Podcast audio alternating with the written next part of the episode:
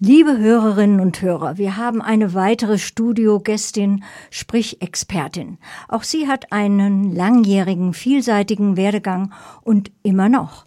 Heute leitet Frau Dr. Ulrike Wagner für die Münchner Volkshochschule MVHS das ökologische Bildungszentrum sowie das Fachgebiet Umwelt und Ökologie. Seit 2022 koordiniert und verantwortet sie auch das Querschnittsprogramm Nachhaltig Leben der MVHS, zu dem viele Fachgebiete wie zum Beispiel Kochen, Handwerk, Naturwissenschaften, Politik und weitere relevante Kursprogramme beitragen. Einige Stationen ihres beruflichen Werdegangs seien noch erwähnt. Frau Dr. Wagner studierte Biologie an der LMU. Hier hat sie zusammen mit anderen Studierenden und dem Einsatz der beteiligten Professoren dazu beigetragen, dass das Fach Ökologie eingeführt wurde.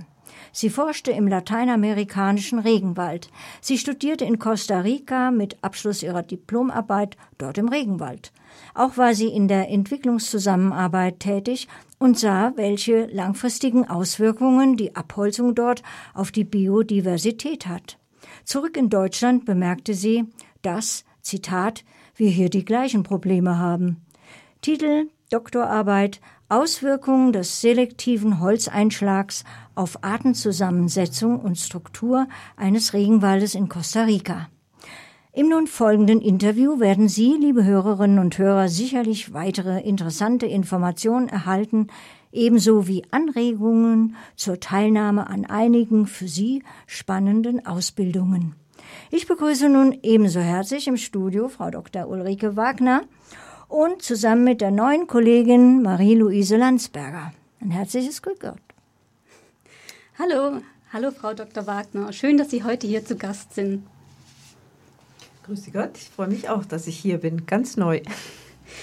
Sie sind eine Expertin für nachhaltige Lebensführung. Und ich habe heute mal auf die Uhr geschaut. Ich war genau zwölf Minuten unter der Dusche, bin mit der Bahn zur Arbeit gefahren, hatte mittags eine vegane Falafel und habe heute extra ein Secondhand-Outfit für Sie zusammengestellt. Wie fällt denn meine Umweltbilanz aus? Naja, das ist eigentlich genau das, was ich überhaupt nicht möchte. Also nicht diesen erhobenen Zeigefinger und nicht dieses schlechte Gewissen und nicht das sich dauernd kontrollieren.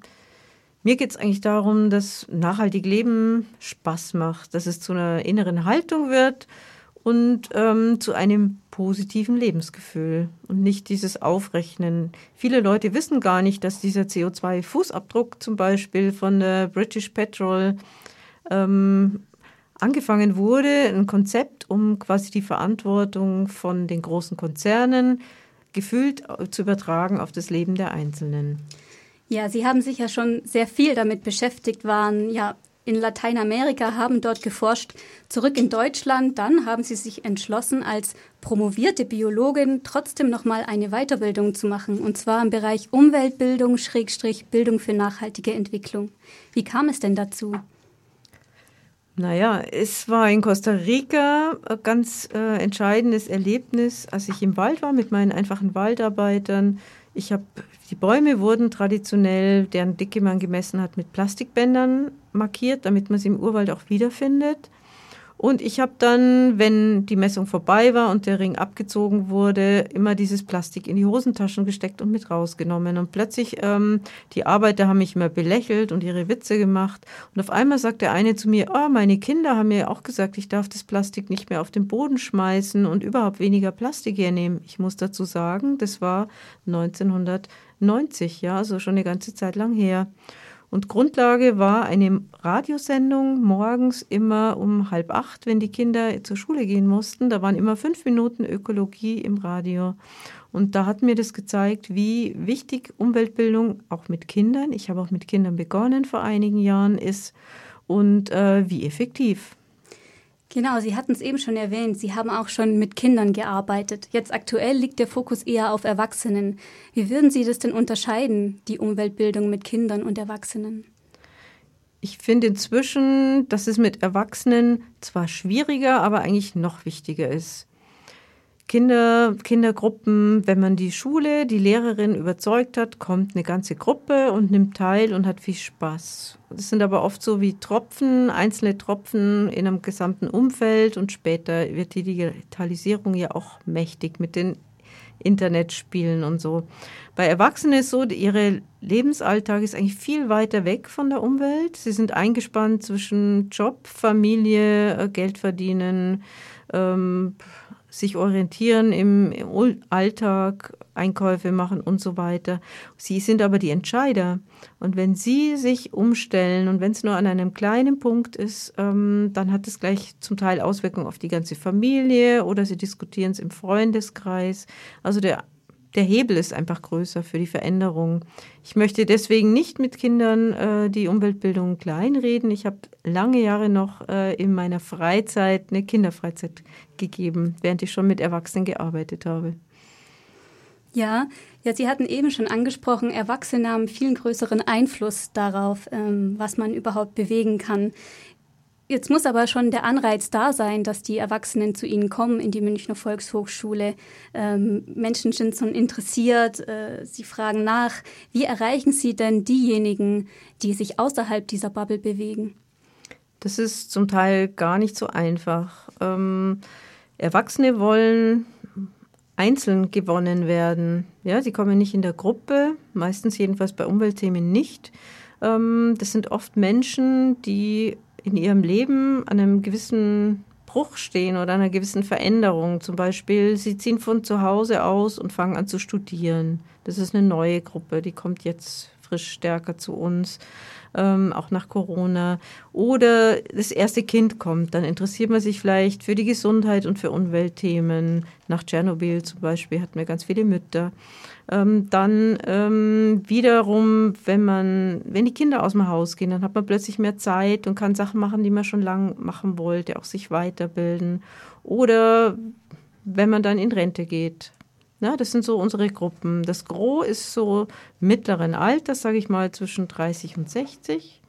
Aber ähm, neu sind eben jetzt die ganz Jungen und erstaunlich viele deutlich ältere auch bei den Online-Kursen, die sich vielleicht nicht mehr so viel abends bewegen wollen, weil unsere Sachen sind eben oft abends und am Wochenende, um auch die große Gruppe der Berufstätigen zu bedienen. Jetzt haben Sie eben schon erwähnt, die Gruppe der Jungen kommt gerade neu hinzu. Was wissen Sie denn über deren Motivation? Da ist es ganz klar ähm, der Versuch, anders zu leben, klimafreundlicher zu leben, der Versuch, wieder andere Qualitäten außer der digitalen in die Welt reinzubringen. Also in vielen praktischen Kursen, zum Beispiel Pilze züchten oder sogar im Hühnerkurs, waren ganz junge Leute, die ich dort nie vermutet hätte. Wer war denn so dabei im Hühnerkurs? Ähm, ja, das war ein ähm, ganz weites Spektrum. Das jüngste war ein, ein Geschwisterpaar, Schüler, äh, so in der Oberstufe, die mal Hühner halten wollten und wo die Eltern gesagt haben, ja, aber jetzt geht erstmal da diesen Volkshochschulkurs ähm, und da, wenn ihr danach das immer noch wollt, können wir es ja überlegen. Das ist ein großer Vertrauensvorschuss, muss ich sagen. Und dann waren ähm, viele Leute mittleren Alters dabei, ähm, wie immer und dann aber auch ein ganz beeindruckendes älteres Paar, das zu Ehren ihres gerade verstorbenen Vaters, dessen Hühner war, also der ist mit fast 90 gestorben, äh, die waren über 60, seine Hühner weiterhalten wollte. Hm, okay, und Sie seit 2022 koordinieren Sie ja auch das Querschnittsprogramm Nachhaltig Leben. Querschnitt, weil es durch alle Lebensbereiche durchgeht? Genau. Es geht bei uns durch alle fast alle Programmbereiche durch, aber die Sprachen sind noch nicht dabei. Aber sind natürlich sehr wichtig, weil zum einen kommen Menschen zu uns und kommen hier in Kontakt mit dem Konzept der Umweltbildung oder der Bildung für eine nachhaltige Entwicklung oder mit bestimmten Themen, die in ihrem Land vielleicht noch nicht ähm, Thema waren. Und zum anderen ähm, kann man Umweltthemen auch gut verpacken. Also mein Ansatz ist immer, ähm, Don't Say What You Do. Wenn ich immer nur Nachhaltigkeit im Titel habe, dann bekomme ich immer nur die kleine Gruppe der schon Interessierten. Und das Auftrag und mein großer Antrieb ist eigentlich das Thema in die Breite zu bringen und Menschen zu erreichen. Ich lebe am Stadtrand mit ganz unterschiedlichen sozialen Gruppen und es ist mir einfach ein persönliches Anliegen, das so runterzubrechen, dass es auch dort anschlussfähig ist. Können Sie mal ein Beispiel nennen, wie so ein Titel dann umbenannt werden muss, um eben nicht ja, diese Stichworte immer zu nennen?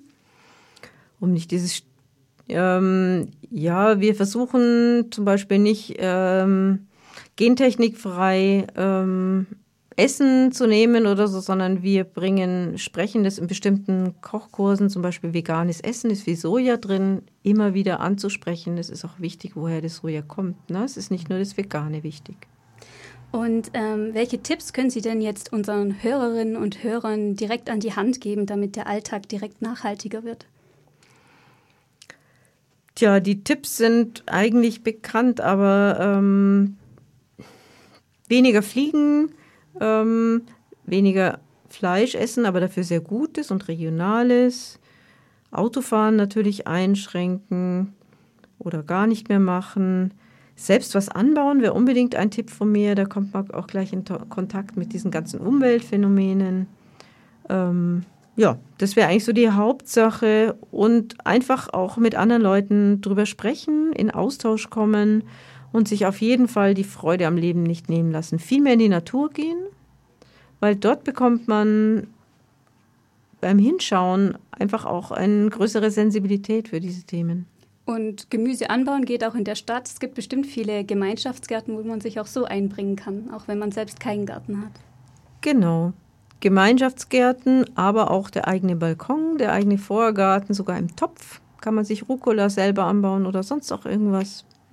Vielen Dank, Frau Dr. Wagner.